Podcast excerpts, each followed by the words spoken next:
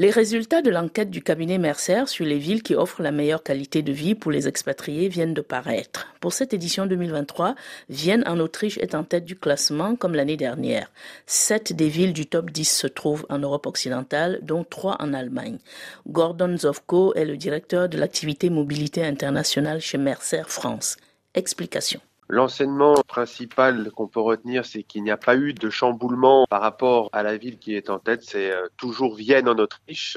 Mais de manière plus large, ce qui a peut-être marqué notre enquête de cette année, ce sont trois nouveautés. La première, c'est qu'on a inclus des services de qualité de connexion Internet à cette enquête. Le deuxième, c'est qu'on a fait aussi une catégorisation, alors qu'il n'a pas d'impact sur le classement, mais une catégorisation par taille de ville. C'est qu'on a mis en valeur les tailles, les villes qui étaient entre 50 000 à 1,5 million d'habitants, les villes de 1,5 million à 10 millions d'habitants et ce qu'on appelle les mégapoles qui ont plus de 10 millions d'habitants.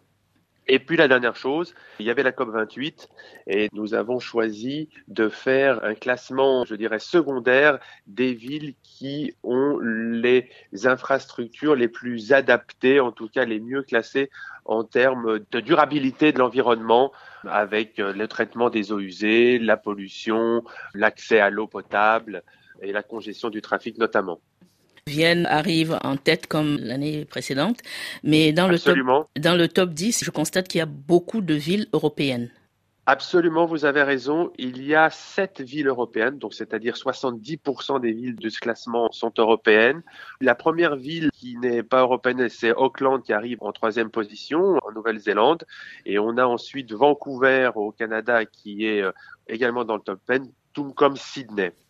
Qu'est-ce qui explique cette présence massive des villes européennes? Ce sont des villes qui remplissent véritablement les critères? Absolument. Alors nous avons dix catégories composées d'au total 39 critères. Mais c'est vrai que les dix catégories vont être l'environnement politique et social, l'environnement économique, les services de santé, l'éducation, les services publics, les loisirs, l'environnement économique, le logement, l'environnement naturel et les biens de consommation.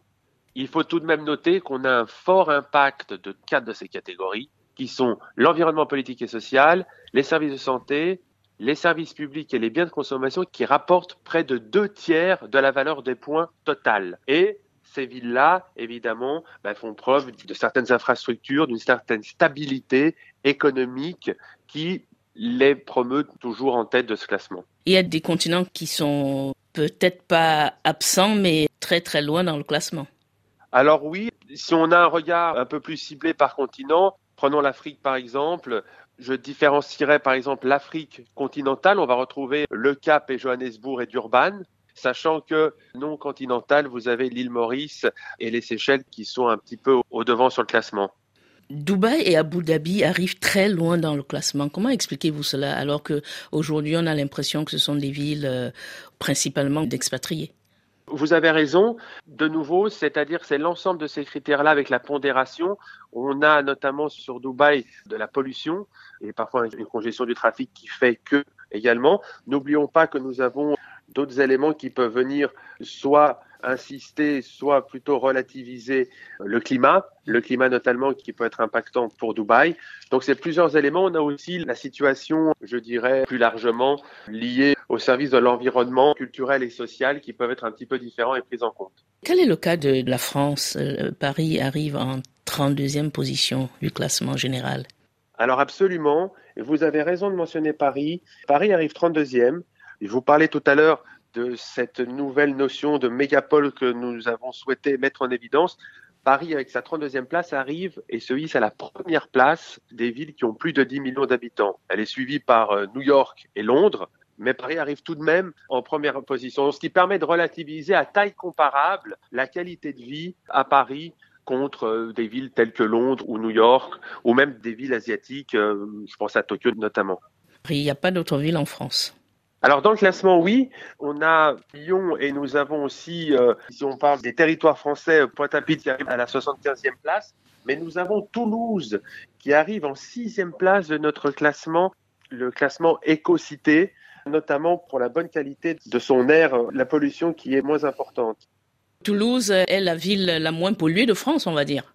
Alors, de nouveau, c'est l'ensemble de critères, mais en comparaison, si vous voulez, Toulouse arrive dans le top 6. Ces critères, je vais peut-être vous les rappeler concernant les villes éco, qui sont la potabilité de l'eau, la gestion des déchets, le traitement des eaux usées, la pollution, l'accès à l'eau et la congestion du trafic.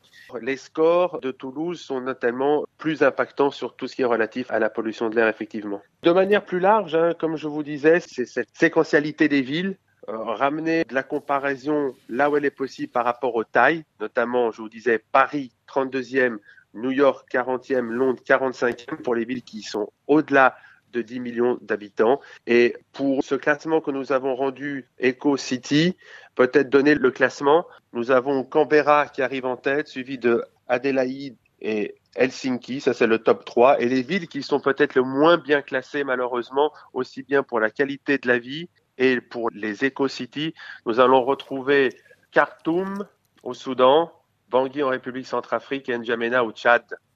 Et les grands ensembles vont se retrouver notamment en Asie, des villes asiatiques qui ont un bon score. Mais c'est vraiment ça, les éléments à retenir, c'est que pour cette euh, étude 2023, cette séquentiarisation des villes et ce Eco-City.